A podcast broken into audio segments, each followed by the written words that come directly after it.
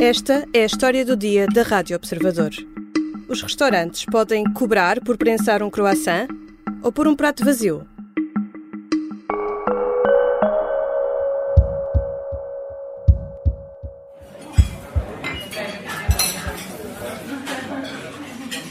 É uma prática recente em Portugal. Cobrar por um prato vazio utilizado para partilhar uma refeição ou mesmo para aquecer comida. O que leva os restaurantes a cobrarem por este serviço? É legítimo que o façam? E se for por um copo de água? Ou por prensar um croissant? Afinal, o que diz a lei? A jornalista Ana Sanlês, editora adjunta de Economia do Observador, recolheu exemplos de cobranças semelhantes um pouco por todo o país e falou com empresários para tentar perceber se são casos isolados ou se se trata de uma prática que veio para ficar. Eu sou a Teresa Abcacis e esta é a história do dia. Bem-vinda, Ana. Obrigada, Teresa. Quanto é que custa um prato vazio para dividir? Pode custar um euro e meio e sabemos de sítios onde custa mesmo isso. No texto que assinas, na página do Observador, mostras uma fotografia de uma fatura em que está detalhado o preço de um prato vazio para dividir. Daí a minha pergunta: que exemplo é este e o que é que aconteceu? Foi precisamente um dos exemplos do, do, nosso trabalho sobre estas taxas que parece que viraram moda. No último verão houve muitas notícias de, de casos que, que, os consumidores, que os clientes acharam estranho quando chegam uh, ao fim da refeição e vêm, neste caso, um, um cliente foi uh, jantar fora com a família e foi numa churrasqueira do Algarve, pediu quatro pratos uh, para dividir, para mulher, para os filhos, e no fim tinha lá, uh, discriminado na fatura, um custo extra, um euro e meio, que dizia um prato vazio para dividir. Foi precisamente para isso que ele pediu o prato, para dividir uh, as quatro porções entre, entre os outros os restantes membros da, da família. Uh, neste caso, ele disse que, por estar com os filhos e até por ter achado o resto da refeição barata, preferiu não contestar nem questionar a taxa. Mas este não foi o único exemplo que tu encontraste. Por exemplo, há pastelarias a cobrar por prensar um croissant. É verdade, um croissant ou uma sandes eh, é um hábito que algumas pessoas têm, né? preferem comer assim antes o croissant prensado, é chamada entaladela um, e há cafés e pastelarias um pouco por todo o país, temos vários exemplos um, que acham, consideram legítimo cobrar por isto porque consideram ser um serviço extra. Não estão a vender só uma sandes ou um croissant, estão a vender uma sandes que vai ter um trabalho extra uh, que neste caso é, é, o aquecimento. Também há quem cobre, por exemplo, para fatiar pão. Há padarias que têm assinalado que, por exemplo, temos um caso que, que cobra 10 cêntimos para levar o pão fatiado, precisamente por este mesmo motivo. Uh, entregar um pão a um cliente é um, é um, é um ato rápido, pegar num pão e ir fatiá-lo tem um custo acrescido, até pelo próprio investimento na máquina. É este o argumento do, dos empresários. Então, pagar para usar um prato, para prensar um croissant, para fatiar um pão. Estamos a falar de casos isolados? Uh, para já parecem ser casos, uh, eu não diria isolados, porque estão a surgir cada vez mais e, e, os empresários com quem falamos até dizem que conhecem vários outros estabelecimentos, várias casas com esta prática. Uh, não são isolados, mas também não há assim muitos, ainda não é uma regra, mas é uma prática que está a crescer. E qual é que é a justificação dos proprietários para cobrar estes serviços? é praticamente sempre, sempre a mesma, que é o aumento dos custos dos últimos meses. Sabemos como é que a inflação acelerou uh, no último ano e, e, os custos acrescidos que estes serviços implicam. Por exemplo, o caso dos corações, como estávamos a falar, os corações prensados ou as sandes prensadas, uh, os empresários dizem que estes pedidos lhes ocupam as tostadeiras, que deviam ser usadas para aquecer os produtos que já têm incluído o preço do aquecimento, as tostas ou torradas, pelas quais nós pagamos mais precisamente por serem aquecidas, um, e veem isto como um extra que tem um custo, que é o da eletricidade, porque quando vendem estão a vender uma sandes e não uma tosta, que lá está, é mais cara. E para não aumentarem o preço da sandes ou do croissant, discriminam o custo do serviço extra para não prejudicarem todos os clientes que só querem uma sandes ou um croissant não aquecido. Os portugueses têm a compreender que uh, a margem dos restaurantes reduziu-se drasticamente, com todos os custos de contexto, se até há bem pouco tempo não cobravam, agora são, acabam por ser obrigados a fazê-lo, porque realmente, em termos de margem, eles estão realmente muito reduzidas. Daniel Serra, da Associação Promover e Inovar a Restauração em Portugal, fala no aumento dos custos de contexto. Estamos a falar de cobrança de serviços que até agora já existiam, mas não tinham um preço quantificado na fatura. O que é que mudou? Que aumentos são estes? O que mudou foi precisamente o custo de vida, uh, que aumentou muito nos últimos meses, e como estávamos a referir, eletricidade, tudo o que são matérias-primas e, no caso dos restaurantes, a alimentação, os, uh, os alimentos, tivemos produtos que tiveram aumentos muito, muito expressivos.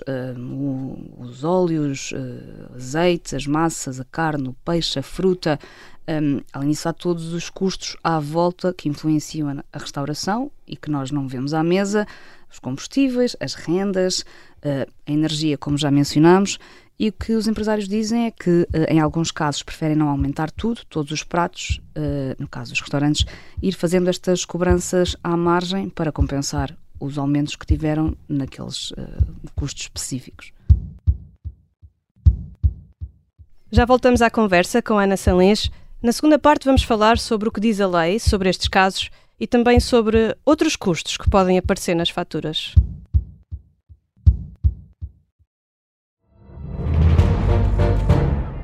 Saguei. Tirei, tirei a faca. Fui, empunhei e mesmo no momento em que. Esta é a história do homem obcecado com a infiltração do comunismo na igreja que quis matar João Paulo II em Fátima. Matar o Papa é uma série para ouvir em seis episódios e faz parte dos Podcast Plus do Observador. Estreia a 13 de maio. Os Podcast Plus do Observador têm o apoio da Kia. Estamos de regresso à conversa com Ana Sanlês, editora adjunta de Economia do Observador. Ana, o que é que diz a lei sobre estes novos preços? Um restaurante pode cobrar por aquecer uma merenda ou por um copo de água da torneira, por exemplo? Uh, muito resumidamente, sim, pode. E, e a lei aqui uh, em questão é o regime jurídico de acesso ao exercício da atividade de comércio, serviços e restauração. São muitas palavras uh, para dizer, basicamente, que muito uh, claramente, e como nos explicou a Arespa, a associação, a principal associação do setor, que os estabelecimentos podem definir uh, as normas de funcionamento que bem entenderem, uhum. desde que elas estejam devidamente publicitadas. O que aqui isto quer dizer que as regras, estas taxas, comissões, o que quer que queiramos chamar-lhes, têm de estar fixadas, visíveis, para que os clientes possam vê-las, não podem ser simplesmente cobradas na fatura, uh, tem que haver um, um, um anúncio, digamos assim.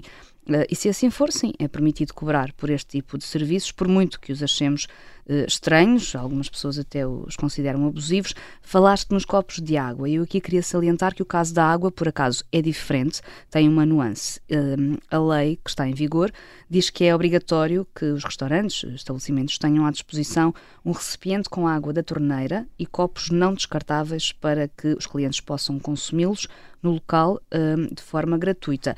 E aqui eu reforço os clientes, ou seja, quem está a consumir, não, não se eh, não abrange quem entra num café e pede um copo de água, aí sim pode ser eh, cobrado um valor, ou até pode o café pode recusar-se a vender e dizer que só vende uma garrafa de água, por exemplo. Mas um cliente que já esteja a consumir tem direito a ter água de graça.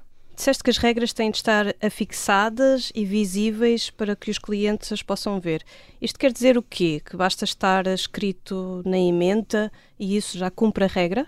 Uh, é importante, não é só importante, é mesmo obrigatório que para que possa ser cobrado e, e caso a ASAI for, imaginemos fazer um, uma, uma ação um, e, se estiver discriminado que, que, este, que, que, estes custos podem ser imputados aos clientes, sim, eles podem ser cobrados. No caso dos restaurantes, nas emendas, certo? Uh, se for um café, uma pastelaria, naqueles pressários que estão expostos nesses, nesses estabelecimentos, tem que lá estar uh, o, o, tal custo da, da, taxa ou suplemento, como queiramos chamar-lhes, das prensas, dos aquecimentos, de, dos cortes de, de pão, etc. E quem é que regulamenta estes preços? Ou seja, o que é que pode ser considerado um serviço extra e o que é que não pode? Onde é que se traça essa linha? Uh, pois eu não sei se há linha. Na prática, tudo pode ser considerado um serviço extra. Basicamente, os estabelecimentos têm duas opções. Se acham que chegaram a um nível tal em que não suportam o aumento dos custos, ou aumentou o preço de tudo, como estávamos a, a referi-lo, e há muitos a fazê-lo, uh, ou nestes casos específicos oneram aquilo que consideram ser um extra. Um prato vazio não estava previsto no início da refeição, vai ser preciso lavá-lo e isso consome recursos. Ou seja, é um extra. Paga quem usufruiu desse extra. Não pagam todos os clientes. Ou seja, não há limites, mas há, eu diria que bom senso. Uh, exagerar nestas taxas também pode ter o efeito uh, de afastar clientes e a Aresp, a Associação do Setor, alerta para isso. Os clientes podem não gostar, estranhar de, de tal forma que deixam de ser clientes de um estabelecimento e eu acho que o bom senso aqui, uh, nestes casos, também é muito importante. Acho que os restaurantes não vão, evidentemente, começar a cobrar por cada prato que um cliente suja. Nós vamos almoçar ou jantar e vamos poder contar uh, com ter uma refeição normal e não pagar por sujar um prato, não é? Como é que as pessoas começaram a usar o cinto nos carros? Foi com a multa e, portanto, as pessoas, se calhar com estas medidas, também podem começar a ter alguma consciencialização uh, dos custos inerentes. Ana Salens, falaste com o chefe Leopoldo Calhau, dono de dois restaurantes em Lisboa e também autor do podcast Mesa para Quatro aqui na Rádio Observador. Ele explica-te porque é que começaram a cobrar estes extras nos restaurantes. Sim, o chefe refere precisamente a necessidade de cobrir o grande aumento de custos que, que os restaurantes tiveram e dá exemplos de duas ou três taxas que até já são uh, corriqueiras no, no setor e que foram sendo implementadas aos poucos até uh, os clientes se habituarem. Há uma muito conhecida, acho que já praticamente todos nos teremos deparado com ela, que é a taxa de rolha, que é um exemplo muito evidente que é cobrado há muitos anos, uh, quem traz para um restaurante uma garrafa de vinho ou de outra bebida de fora, em vez de comprar uma que está à venda no restaurante onde vai comer. Um, o chefe Leopoldo tem uma expressão engraçada que é tudo o que é novo dá choque e que cabe aos restaurantes saber explicar as coisas aos clientes e aqui, neste caso, a necessidade que têm de cobrar estes, estes serviços. E que outros custos é que podem vir a ser frequentes nesta área da restauração? Uh, há um que está a crescer e o chefe Leopoldo foi realmente um deu o exemplo de que ainda não o cobra, mas uh, por força da necessidade conta começar a cobrá-lo, que é a chamada taxa de no-show. Isto em português é uma taxa cobrada a quem reserva uh, e depois não aparece e há muitos restaurantes que sofrem uh, com isso porque têm as mesas uh, reservadas, não as têm disponíveis para outros clientes que surjam sem reserva e no fim as pessoas não aparecem e, e essa mesa acaba, acaba por não ter utilidade e o restaurante acaba por ter prejuízo. Esta taxa de no-show significa que já no ato da reserva é cobrado um montante ou o restaurante fica com o cartão de crédito para caso os clientes não apareçam, uh, é cobrado um montante uh, definido para, normalmente é uma média daquilo que seria o jantar, de, para cada, o que gastaria cada pessoa, para não ficar uh, o estabelecimento a perder completamente com uma reserva que no fim não se concretizou. E é assim tão frequente as pessoas não aparecerem? Olha, uh, o chefe Leopoldo com quem nós falámos diz que, em média, todos os dias, nos 30 lugares que tem à disposição, 6 pessoas não aparecem, que é mais ou menos 20%, e que no fim do dia e no fim do mês, para um restaurante, é muito. Obrigada, Ana Salles. Obrigada, Teresa. Ana Sanlês é editora adjunta da secção de Economia do Observador. Esta foi a história do dia. Neste episódio ouvimos sons da entrevista de Daniel Serra à CNN Portugal e do chefe Leopoldo Calhau ao Observador. A sonoplastia é do Diogo Casinha, a música do genérico é do João Ribeiro. Eu sou Teresa Abcacis. Até amanhã.